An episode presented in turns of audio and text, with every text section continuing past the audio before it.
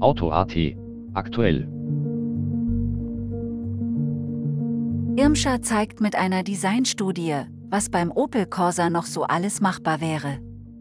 Als Inspiration für den Irmscher Corsa IRC dienen die Fahrzeuge der Rallye-Weltmeisterschaft.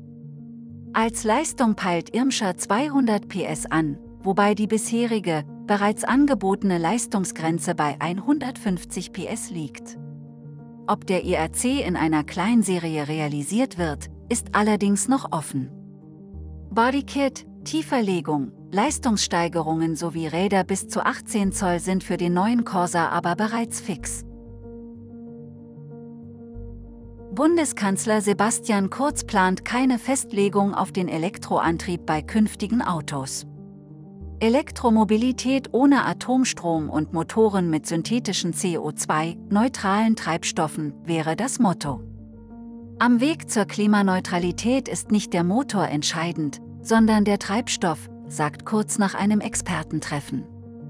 Das bedeutet, die E-Mobilität ist nicht alternativlos und der Verbrennungsmotor hat noch eine lange Zukunft vor sich. Das Treffen fand auf Initiative von Leonore Gewessler von den Grünen statt. Der elektrische SUV BMW iX kommt im November 2021 auf die Straßen.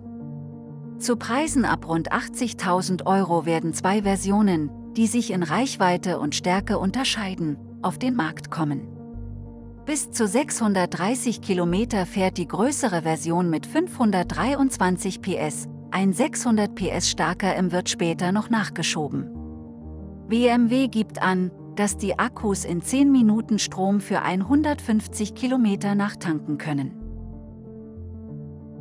Diese Folge wird präsentiert von CCK, der Spezialist für Auspuff und Tuning.